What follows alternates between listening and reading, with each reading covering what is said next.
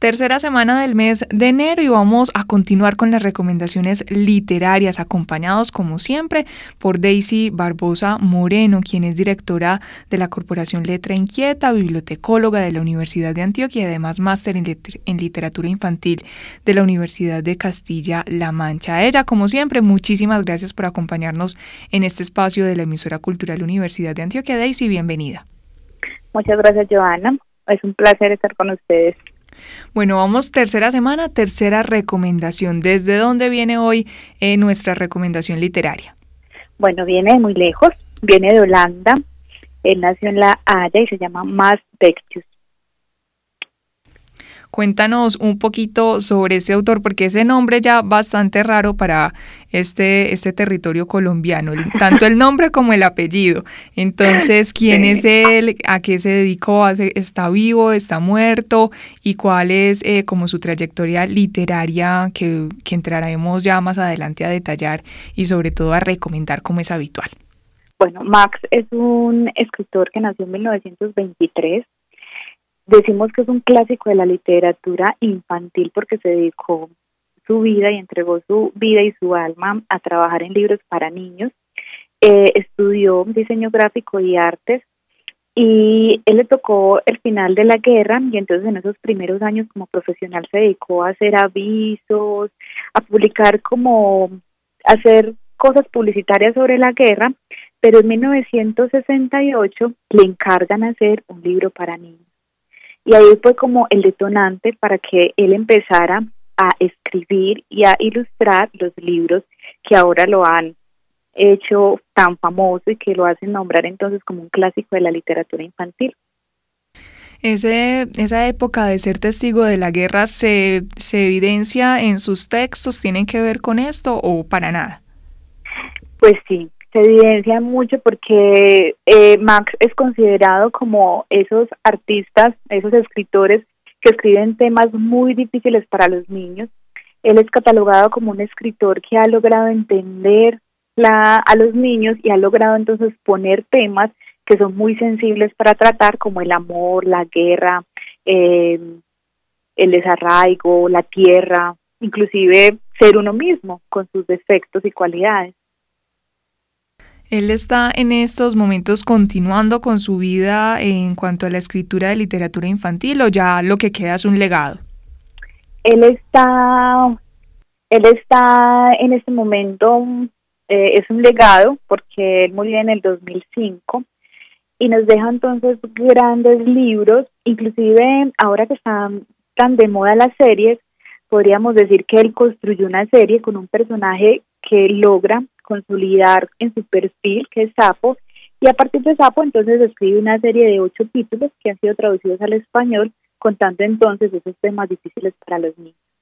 Entonces es como sentarte a ver una serie. Y estos ocho títulos de Sapo que fueron traducidos al español eh, también han sido traducidos a otros idiomas, otros textos también, pero no han llegado al español. ¿Cómo es ese, esa relación entre lo que hizo Max y otros países que, que no son de su lenguaje? Bueno, Max escribió aproximadamente 40 títulos para niños. Eh, al español han llegado muy pocos. Eh, llegó la serie de Sapo y Cepo y algunos otros tres, cuatro libros que no son de la serie de Sapo, pero que igual también han sido muy leídos y difundidos como por los promotores de lectura. Eh, esos 40 títulos han sido traducidos a más de 40 idiomas, entre ellos japonés, eh, español, eh, alemán, bueno, un sinnúmero de idiomas, porque es uno de los autores más representativos de la literatura infantil. Además que tiene una característica importante y, es, y es que él, además de escribir sus libros, ilustra sus historias. Entonces digamos que tiene ese doble papel de poner las palabras, pero también poner los, las ilustraciones de sus propias cuentos.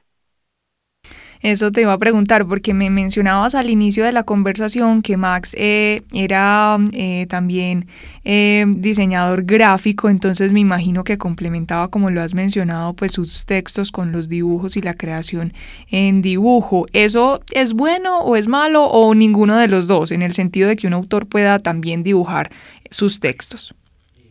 Eso es una habilidad impresionante, creo yo, pues tener el poder de escribir, ilustrar, eh, lo tienen pocos, pocos eh, autores de literatura. Eh, en él es muy bueno porque él logra tener un sello, no solamente en, en lo que escribe, sino en sus trazos. Entonces sus ilustraciones siempre están puestas sobre blanco, sus colores siempre son claros, no hay colores muy fuertes y es una ilustración muy sencilla. Es algo así como que un niño podría dibujar el mismo sapo que ilustra Max. Entonces la ilustración se vuelve como muy cercana y muy cotidiana. No hay mucho detalle, son trazos muy simples, son trazos continuos, que lo que hacen es entonces ilustrar sus personajes. En este caso, pues Sapo, que es el más conocido, pero Sapo también se rodea de una cantidad de amigos que Max ha hecho eh, que se conviertan en personajes muy queridos para los niños porque también los ha caracterizado muy bien. Entonces está la liebre, que es la más inteligente de todas y es la única que sabe leer, pero también está el cerdo, que es inocente, eh, que quiere lograr las cosas como, como un niño, y así va caracterizando entonces todos sus personajes no solamente con los con las letras, sino también a partir de sus ilustraciones que siempre se mantienen y son las mismas. Este tipo de textos con esas características y personajes que me describen ayudan al niño a ir identificando emociones, eh, personalidades en, las, en aquellos sujetos que lo rodean. Sí, y mucho porque este tipo, bueno, hay una cosa muy importante y es que él siempre ilustra sobre blanco y eso se vuelve una virtud para, para los niños porque a veces creemos que los niños son de muchos, muchos colores, pero realmente los niños necesitan tener las formas definidas. Cuando hay mucha mezcolanza en esos fondos y en esas puestas en las páginas, es mucho más complejo para ellos. Pero entonces Max lo que hace es poner sobre blanco y eso hace que sus dibujos sean más entendibles para los niños, que sean más cercanos para ellos.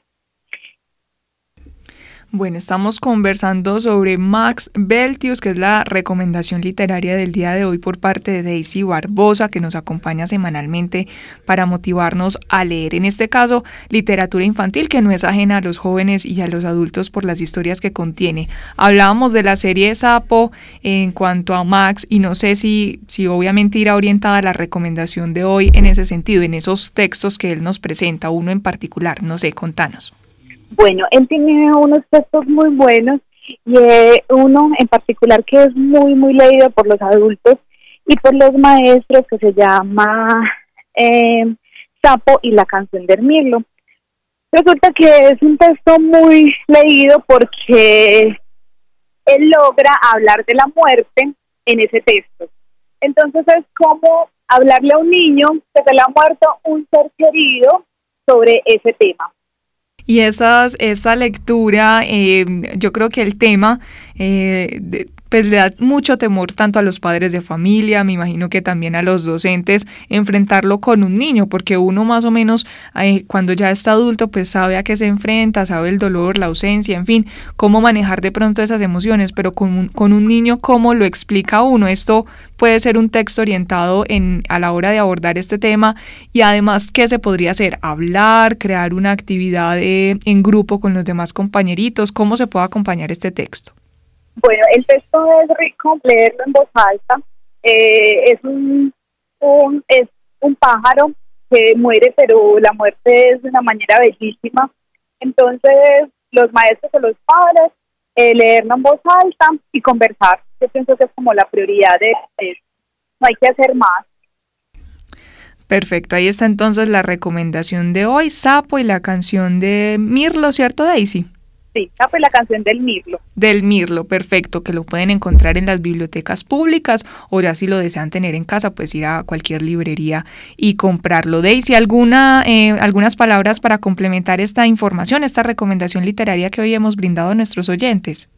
Bueno, eh, Max también es la posibilidad de hablar entonces de la amistad, de hablar de uno mismo. A veces eh, también es complejo entender por qué otros tienen más que uno y, Max lo hace muy bien en un libro que se llama Sapo es Sapo, donde él entonces se reconoce como un sapo verde con calzones a rayas, así lo describe él.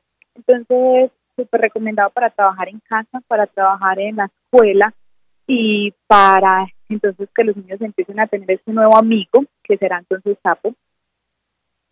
Perfecto, quitarle entonces eh, a través de estos textos el miedo a este animal que muchas personas en la adultez ya le tienen miedo al sapo, es una buena manera entonces de tener amigos animales, ya nos mencionabas otros personajes como la liebre, como el cerdo, en fin, ahí está la invitación entonces para ir a buscar a librerías y bibliotecas a Max Beltius y esta serie de sapo y eh, uno en particular que nos recomendaba Daisy, que es Sapo y la canción del Mirlo. Daisy Barbosa Moreno, directora de la Corporación Letra Inquieta, que ustedes pueden encontrar en la web. Además es bibliotecóloga egresada de la Universidad de Antioquia en su sede en Medellín y máster en literatura infantil de la Universidad de Castilla-La Mancha. Daisy, muchísimas gracias. Un feliz día y nos encontramos nuevamente dentro de ocho días.